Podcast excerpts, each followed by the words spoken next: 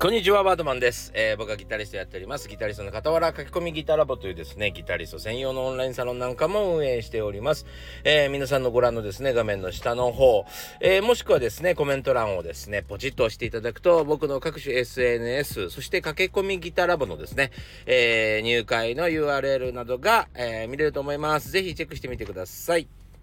さあ、今日はですね、えー、本の深掘り最終回になろうかとしております、えー、ゲームのキャラクターになろうということでですね、えー、お話ししたいと思います。こちらが本題になります。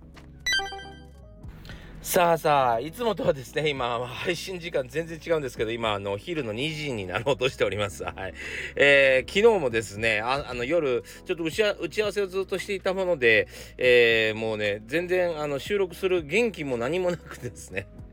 えー、今日を迎えてしまっておりまして、今日も今朝からこんな雨なんでドタバタしてましてですね、えー、今ちょっと作業途中でですね、慌ててラジオを撮ってるし、大でございます。はい。えー、のね、昨日からですね、えー、僕の、えー、作りました、楽器用クロスですね。えー、書き込みギターラボ革命クロスっていうのを販売し始めましたとか、プレセールし始めました。で、えー、実はこれですね、YouTube などでは言ってなく、サロン内、えー、僕のオンラインサロン内と、このスタンド FM だけで、えお話しさせてもらっているんですけども、おかげさまでですね、え昨日だけで、はい、販売数がですね、100枚を超えました。ありがとうございます。ありがとうございます。一気に100枚以上売れてですね、もう、てんやわんや、えー、しておりました。一時的にですね、あの、一つの色がなくなってしまう、要はその在庫切れになってしまうような状況がありまして、えー、今日はですね、朝から補填したりですね、えー、いろいろしてたせいでですね、ちょっとドタバタということになってしまいました。なんせ100枚売れるとですね、えー、もうあの、レターパックでお送りしてるんですが、レターパックの量が半端ないわけですよ。で、レターパックって意外と簡単そうで、手間がかかる、えー、配送方法なんですね、実は。えー、お名前書いてドンって出せばいいだけじゃなくて、えー、そのお問い合わせ番号をお送りしたとか、その中に納品書入れたりとかでですね、結構あの、一つ一つの、えー、作業にですね、ちょっと時間がかかるもので、それの100枚分ってなるとですね、結構 あの、昨日は、あの、楽しく梱包させていただきました。いや、あの、非常にですね、僕あの、梱包作業が好きで あの、あ、こんな街からも、あ、こんな街からもっていうね、えー、あの、ご注文いただいたんだなというのをですね、嬉しく、楽しく、えー、まあ本当にたまにしかそういう、なんて言うんですかね、まあ梱包作業なんかしないので、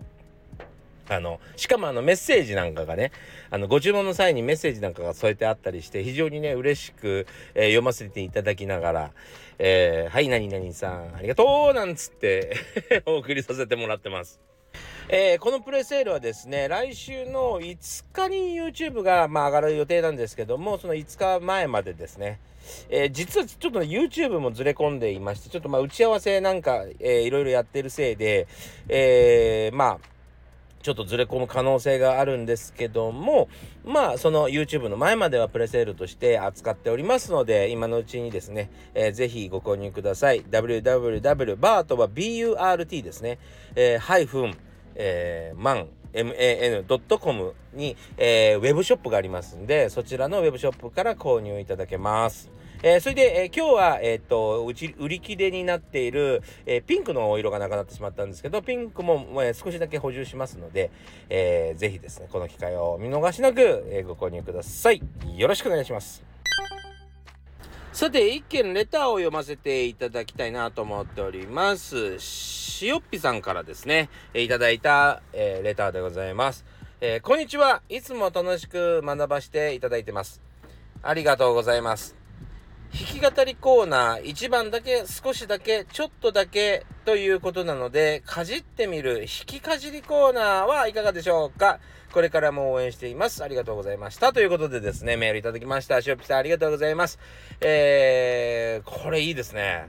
ぜひ採用させていただきます。イエーイ ありがとうございます。引きかじり採用いたします。というわけでですね、えー、まあ、もともとね、あの、弾き語りじゃないよなと語ってないもんなって僕も思ってたし、弾き歌いですよね、本当はね。そう、えー、弾きかじりでいいんじゃないかなと。歌をかじるだけなんでね。はい。というわけでですね、今日の弾きかじりのコーナー行きたいと思います。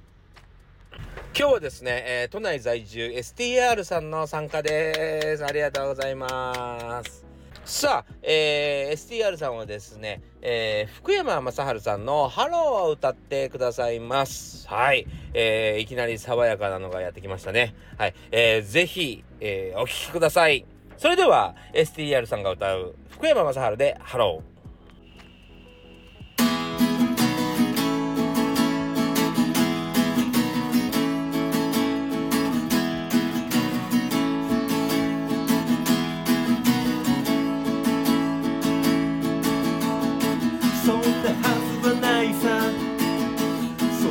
分かってる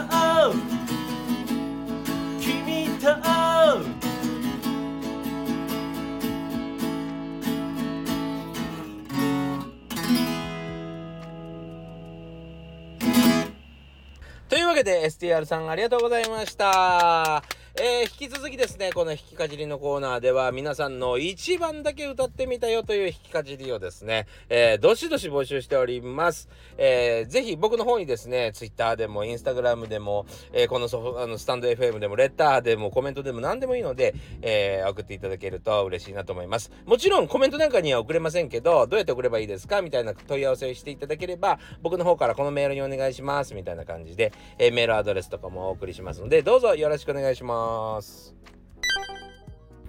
さあ今日はですね、えー、ゲームのキャラクターになろうというところでですねお話ししていきたいなと思います。このお話は僕の、えー、書籍1日10分40歳からの早引き双方革命の中のですね182ページもう最後の項目ですね、えー、この部分の深掘りをしていきたいなと思っております。で、まあ、あの、ページ開けてもらうとすぐ、え、書いてある言葉がまさになんですけども、直接傷つく可能性がある言葉やらない人が多いということですね。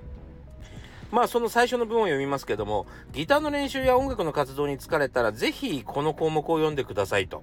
えー、音楽活動をしていると本当に様々な出来事が起こります。練習をしてもなかなか成果が出なかったり、他人と比べて疲れてしまったり、人間関係がこじれたり、ちょっと苦しいなと思うことが起こりがちですと。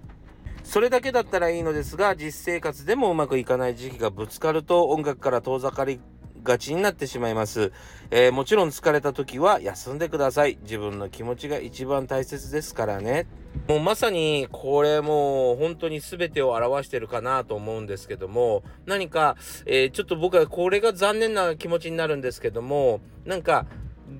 なんていうのかな、せっかく楽しく楽しいと自分がね心から楽しいと思って音楽してるのに、えー、疲れちゃったりするとですねその、えー、一番自分を楽しませるはずだった音楽から切り捨てたりするじゃないですか。まあそれはやっぱりま生活と直結してないという感じというかねまあ別にこれでお金をもらってるわけでもないしっていうところで、えー、切り捨てられてしまうんですけどね。まあ本当にそうですかね。やっぱり自分がうーん楽しむものは手放しちゃ、え今度楽しむものなくなるじゃんっていう話だったりするんじゃないかなと思ったりもしますね。やっぱり余裕がなくなるとそういうものから手放していくんで余計落ち込んでいくんじゃないかなと、えー、思ったりもするぐらいです。うん。なので、なんか、え、いつでも切り捨てられちゃう存在にしてほしくはないと思うんですね。でも、やっぱり、えー、逃げ場がなくなってしまう。あともう一つはですね、音を学ぶと書いて音楽になっている人たちが多いんじゃないかなと。こんな時に学んでられるかよっていうことになりがちなんですけど、そうじゃなくてですね、音をいかに楽しむかだったりするような気がしますね。いや、それがこの間ね、先輩ミュージシャンとお話ししていて、そういえばこういういざこざって起こるんだったなぁなんて思ったことがあったんです。で、それは何かというと、あの、僕最近、まあ、の、決まったメンバーで、ある程度、ここのチームはこの人たち、ここのチームはこの人たちという感じでですね、ありがたいことに、えー、大体同じようなメンバーで一緒にさせてもらってたり、あと、その人同士がですね、あんまりぶつかったりしてないので、非常にまあ、いい環境で演奏させてもらってるので、すっかり抜け落ちてたんですけども、そうじゃないバンドっていうのもあるんですね。リーダーがですね、あの、各地の、えー、素晴らしいミュージシャンを集めて、まあ、お互い全然友達でもない、その現場だけでですね、なんか、えー、演奏していくっていうところがあったりするんですけども、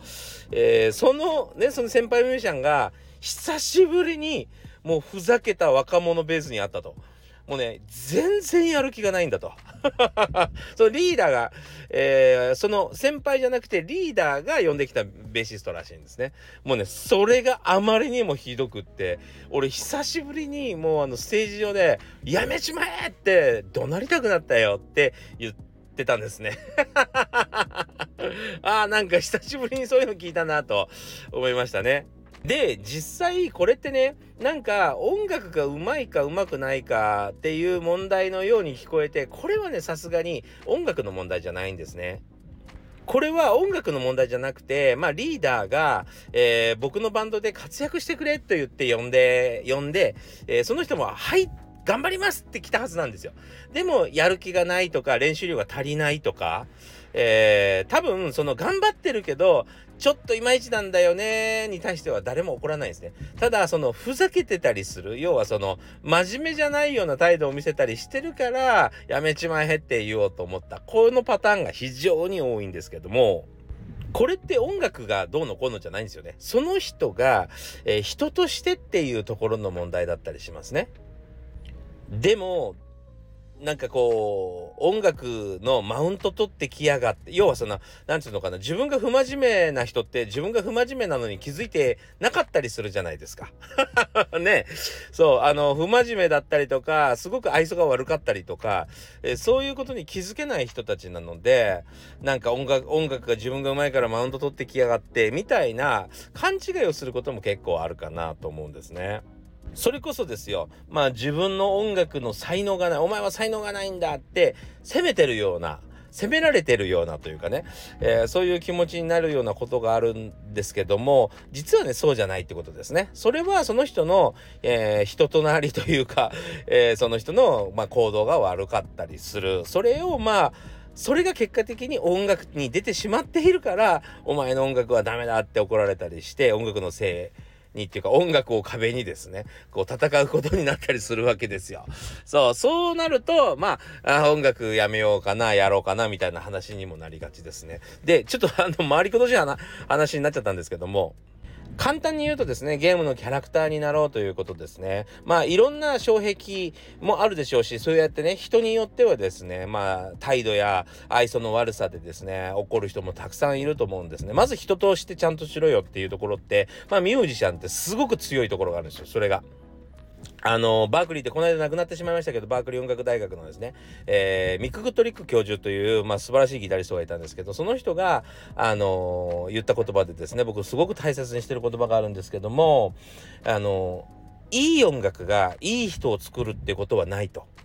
ね。えー、もちろん犯罪者だっていい音楽聴いてる、聴いてることがありますよね。でも、えー、いい人しかいい音楽は作れないっていう言葉があるんですね。だからまずは人を育てなさいという言葉があるんです。えー、これも素晴らしい言葉ですよね。まあでもね、自分のバカさ加減というかね、自分の愛想の悪さとかね、目つきの悪さとか、意外と気づけなかったりするじゃないですか。ね。えー、そう。なので、まあそういうものも含めてですね、まあ、あの、自分では意識してなかったけどっていうことで、まあ人に責められたり、まあ音楽を通して人に責められたり、えー、することって、まあ多々あるんですね。まあ相手がですね、あんまりこう人間的に器が大きくなくて怒られちゃうっていうこともあったりするじゃないですか。まあいろんなことがあるわけですよ。ただ、その時にですね、まああのみんなそのくじけてしまう人っていうのは自分のパーソナルを自分のパーソナルで性格とか考え方とかその全てをですね馬鹿にされたこけおろされたような気持ちに音楽ってなりがちなんですよね。音楽ってそういう柔らかい部分があるじゃないですか。うん、例えば、うん、そうだな、まあ、あの、音楽一つ一つにはいろんな思い出があったりするでしょ。ね、好きになる理由もあれば、えー、その音楽音楽によって思い出もあったり、例えば、えー、初めての、何？彼女とね、えー、一緒に聴いた曲だったりとかさ、あの、一番夢中になって高校生時代を過ごした、え曲だったりとか、まあ何かのきっかけを生んでくれたりするのが結構音楽なもんで、それをバカにされる、されたりとか、えー、自分がやってることをバカにされる、自分がやってる音楽をバカにされるとですね、やっぱね、ちょっとレベル違いの腹立たしさを感じるっていうのが普通なんですね。そう。なので、えー、非常にこう落ち込むこととか傷ついてしまうことっていうのが、まあ、強いかなと思います。はい。